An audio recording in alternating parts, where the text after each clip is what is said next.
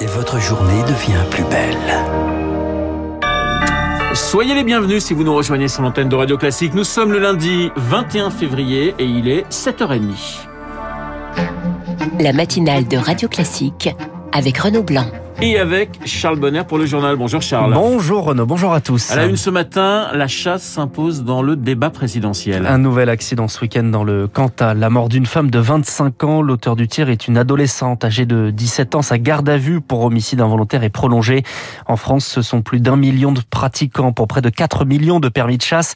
Des électeurs sur lesquels certains candidats préfèrent tirer une croix de mignard. Quelques heures après le drame, Yannick Jadot a été le premier à s'exprimer. Il faut réglementer la chasse, il y a urgence, dit-il. Euh, le candidat Europe Écologie Les Verts, qui avait déjà réclamé l'interdiction de cette activité les week-ends et vacances scolaires. Même position de l'insoumis Jean-Luc Mélenchon ou encore de Christiane Taubira, qui appelle à une réglementation de l'occupation des espaces publics. Euh, d'autres candidats à la présidentielle se font plus discrets. Pas question de braquer un potentiel électorat si près du premier tour. Mais pour Thierry Coste, le conseiller politique de la Fédération nationale des chasseurs, il y en a un qui tire son épingle du jeu. C'est Emmanuel Macron, candidat non déclaré pour l'instant. Il a effectivement très bonne presse parce qu'il a donné des preuves d'amour pendant les cinq ans. Mais en même temps, je pense qu'il a fait beaucoup pour la biodiversité ordinaire en obligeant les chasseurs à en faire beaucoup plus. Donc euh, c'est un donnant-donnant qui me paraît raisonnable. C'est le premier président à assumer la chasse comme étant un élément de la ruralité. Nicolas Sarkozy ou François Hollande ou Jacques Chirac ont été beaucoup plus flous sur ces sujets-là. Des présidents que pourtant Thierry Coste a conseillé lors de leur passage à l'Élysée. Le décryptage d'Anne Mignard. Elle est absente de la campagne présidentielle. L'économie, c'est le regret du MEDEF qui invite ce matin les candidats pour un grand oral. Deux ont refusé, Jean-Luc Mélenchon et Christiane Taubira. Emmanuel Macron, pas encore candidat, est également absent. Ils seront donc six présents à la station F à Paris.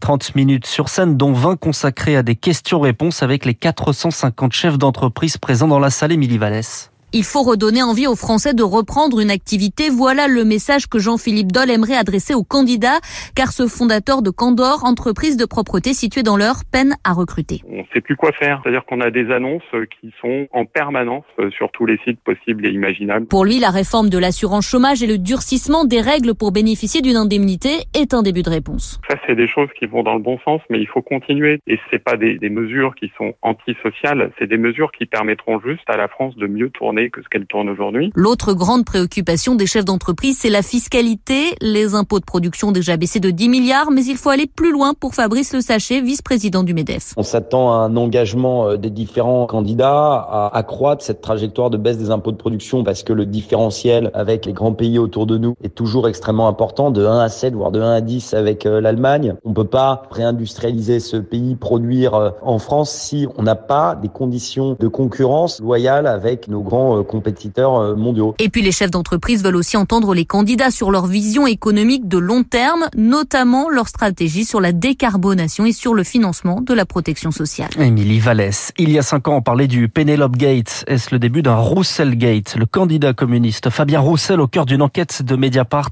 assistant parlementaire entre 2009 et 2014, il n'aurait pas su fournir au site d'information des preuves de son travail payé à l'époque 3000 euros par mois. Emmanuel Macron plaît à la gauche deux figures socialistes le rejoignent. L'ancienne ministre de la Santé, Marisol Touraine, l'annonce dans le Parisien aujourd'hui en France. Et l'ancienne garde des Sceaux, Elisabeth Guigou, qui participera également à la campagne. Des, des ralliements essentiels pour continuer de capitaliser sur les anciens électeurs de François Hollande, selon le politologue Jérôme Sainte-Marie.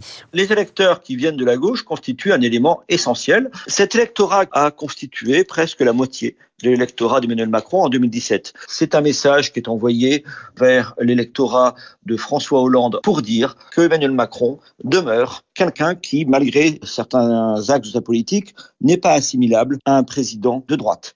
Et comme on sait que toute une famille qui appartient à ce qu'on appelait autrefois la deuxième gauche, les strauss qui auparavant avaient été rocardiens, eh bien, toute cette famille-là à peupler les rangs du parti de la République en marche. Je pense que ces ralliements, qui sont plutôt des piqûres de rappel, eh bien, auront une certaine efficacité. Un propos recueilli par Victoire Fort. Mais pour le moment, cher, l'actualité internationale empêche Emmanuel Macron de se déclarer. Une chose est sûre, il le fera avant le 4 mars, date limite de dépôt des 500 signatures.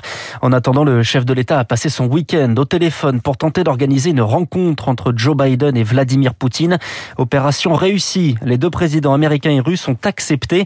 Seule condition, Pierre Collat, que la Russie n'attaque pas l'Ukraine d'ici là. Oui, et ce n'est pas gagné. Hier, la Russie et l'Ukraine ont continué de s'accuser mutuellement de déclencher des combats dans l'Est ukrainien. Les séparatistes pro-russes ont appelé la population à évacuer et ils mobilisent les hommes en état de combattre. De plus, les États-Unis analysent des images satellites qui montrent un nouveau déploiement des troupes russes à la frontière ukrainienne. Toutefois, si cette attaque n'a pas lieu, Joe Biden est donc bien prêt à rencontrer Vladimir Poutine. La prochaine étape, c'est jeudi, avec une entrevue entre les chefs de la diplomatie russe et américaine. Euh, Sergei Lavrov et Anthony Blinken vont préparer la rencontre des deux présidents. D'ici là, Jean-Yves Le Drian, ministre français des Affaires étrangères, doit s'entretenir avec euh, Sergei Lavrov. Et aujourd'hui, une réunion extraordinaire de l'OSCE va se tenir, dont la Russie et les États-Unis sont membres. Pierre Collat, on y revient dans les spécialistes avec euh, Dominique Moisy juste après ce journal. Il est 7h35 sur Radio Classique. Charles, l'alerte rouge est levée à la Réunion. Des rafales jusqu'à 160 km à l'heure enregistrées avec le passage du cyclone, du cyclone Emnati. Les écoles restent fermées aujourd'hui. Aucune victime n'est à déplorer. Les pluies restent soutenues et des rafales de vent sont encore attendues. En métropole, nous sommes entre deux tempêtes. Franklin succède à Eunice. La vigilance orange dans le nord est levée, mais certaines écoles sont fermées aujourd'hui. 12 000 foyers toujours privés de courant. La circulation des TER dans les Hauts-de-France et la Normandie toujours perturbée dans la journée. Charles, les chiffres euh, Covid continuent de repasser dans le vert avec moins de 60 000 contaminations enregistrées en 24 heures. Et la moyenne sur la semaine continue donc de baisser, tout comme la pression dans les hôpitaux. 2900 personnes sont en réanimation, c'est 380 de moins que dimanche dernier. La vague Omicron s'effondre selon Olivier Véran. Il confirme la levée possible du pass vaccinal mi-mars et la fin du masque en intérieur. Le masque, c'est fini en revanche à l'école, du moins à l'extérieur, dans la cour de récréation notamment dès aujourd'hui pour les enfants de la zone B qui rentrent de vacances. Il était temps pour Benjamin Davido, infectiologue à l'hôpital Raymond Poincaré de Le masque à l'extérieur, euh, dans la vie de tous les jours, il n'y en a plus. Donc il faut qu'aussi dans le cercle de l'école, on applique cette même logique. Clairement, aujourd'hui, euh, on sait a posteriori que la vague euh, des contaminations, elle a eu essentiellement lieu en intérieur dans des atmosphères confinées. À partir du moment où, dans quelques semaines, on va supprimer le masque dans beaucoup d'endroits, y compris en intérieur, il faut accélérer sur la levée de certaines restrictions pour les enfants. Le protocole à l'école pour les plus petits a été particulièrement difficile. Des tests à répétition. Il faut que ceux qui puissent privilégier du monde d'avant à partir du moment où les indicateurs soient bons, ce soient les enfants en priorité. Et à partir d'aujourd'hui également, plus besoin d'attestation sur l'honneur d'autotest. Prochaine étape, c'est lundi prochain avec la fin des trois autotests. Un seul test à J plus 2 sera suffisant si un cas positif est déclaré en classe. Il est temps de vivre avec le virus. C'est le message de Boris Johnson qui présente sa nouvelle stratégie au Parlement cet après-midi.